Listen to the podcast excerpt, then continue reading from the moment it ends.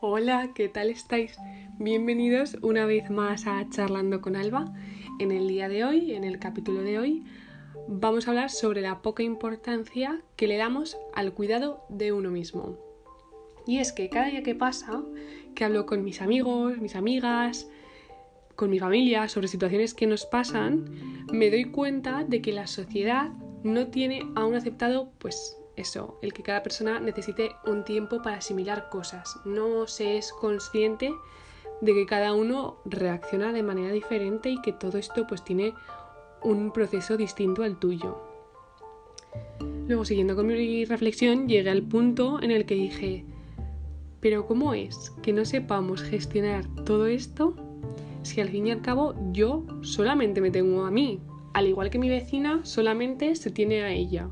¿Cómo vamos a gestionar las situaciones a las que nos tengamos que enfrentar si no nos conocemos a nosotros mismos y no sabemos cómo tenemos que tratar con esas situaciones?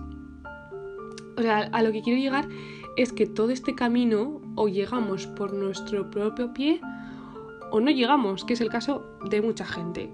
En el caso de que lleguemos por nuestro propio camino, no es fácil hacerlo y sin embargo pues lo haces porque igual tienes alguna situación que te hace tener que trabajarlo, te has informado, pero la gente que no llega pues también es un poco más complejo porque esta gente hace las cosas sin pensar, sin pararse a ver lo que pueden provocar en otras personas en algunas situaciones y en estos casos ya estamos hablando pues en palabras mayores que derivan pues en otras cosas.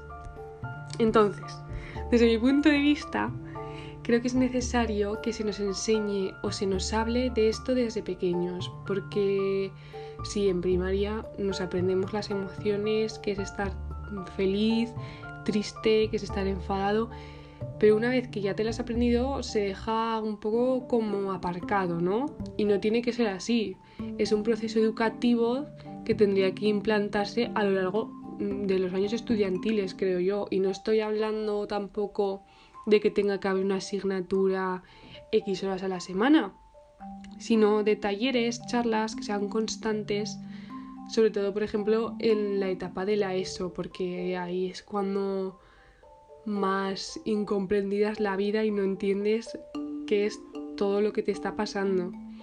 Así que creo que es bastante importante que la sociedad empieza a valorar más el cuidarse, el conocerse a uno mismo, porque mm, es lo que he mencionado anteriormente, cada uno se tiene a uno mismo y hay que saber cómo tratarse. Y bueno, pues hasta aquí el capítulo de hoy, la charla de hoy. Nos vemos la próxima semana, esperemos que con más y mejor. Muchas gracias.